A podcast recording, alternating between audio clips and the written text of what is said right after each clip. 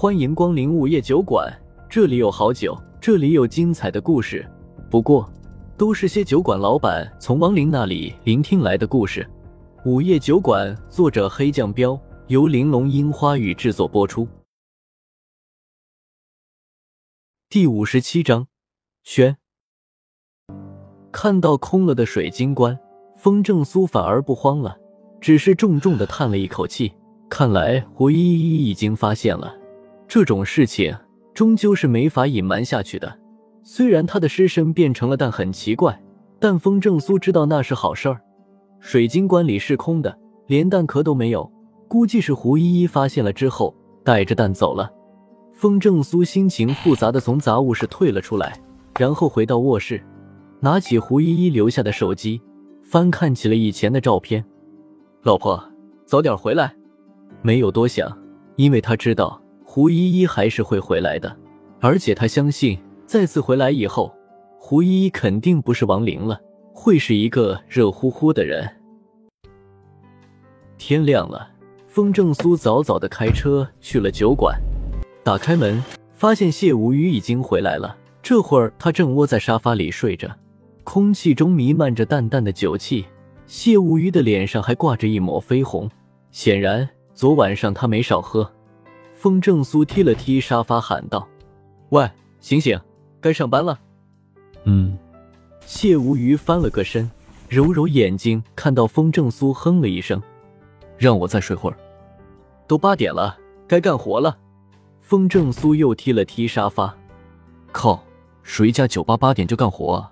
我早上才回来的，再睡会儿。”谢无虞不满的喊了一声，然后直接用被子蒙上了头。腚露出来了，风正苏淡淡的道：“露就露吧。”谢无虞不上当，躲在被窝里哼道：“尾巴也露出来了。”风正苏继续道：“谢无虞一下子就炸毛了，猛地坐起来吼道：‘没完了是吧？你才有尾巴呢！’但他还是下意识的往身后摸了摸。风正苏不动声色的坐下来道：‘我老婆走了，还回来吗？’”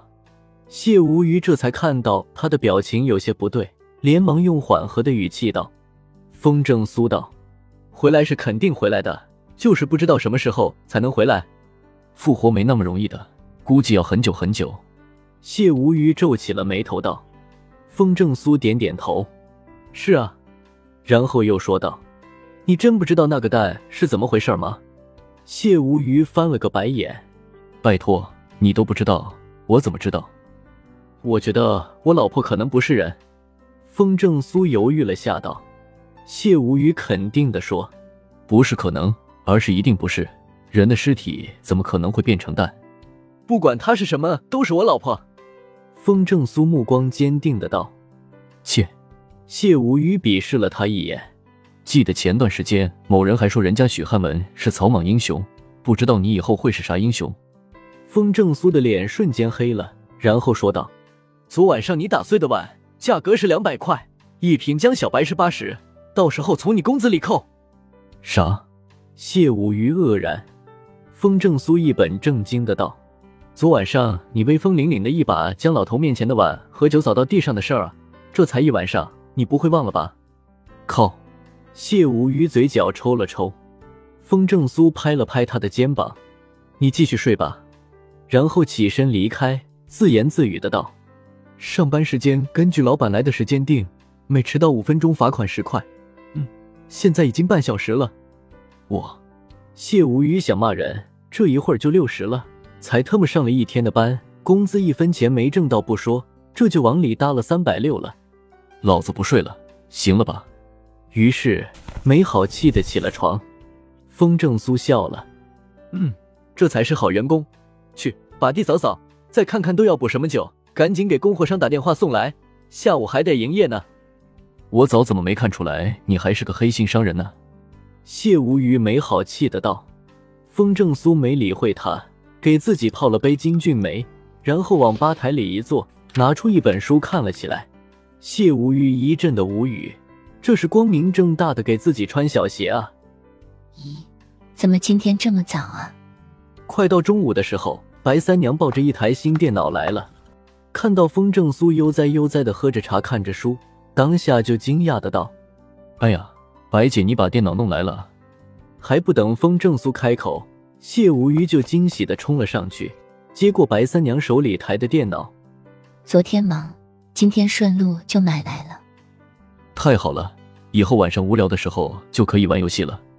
谢无虞一边说话一边给白三娘使眼色儿，示意她不要跟风正苏说话。这货老婆跑了，心情不好，别惹她。白三娘一脸纳闷儿。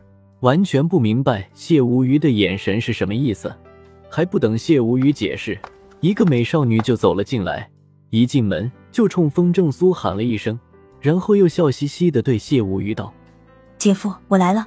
哦，还有娘炮哥，你也好。”风正苏放下手里的书问道：“你怎么来了？”“哈哈，我来告诉姐夫个好消息啊。”莫小小嬉皮笑脸的道。不等风正苏开口。谢无虞一脸不爽的看着莫小小道：“喂，你这丫头，喊我娘炮哥啥意思？”莫小小一本正经的道：“是你长得太好看了吗？娘炮哥这个称呼最适合你了。”哥是纯爷们儿。谢无虞不爽的道：“行了，别斗嘴了，说吧，你有啥好消息？”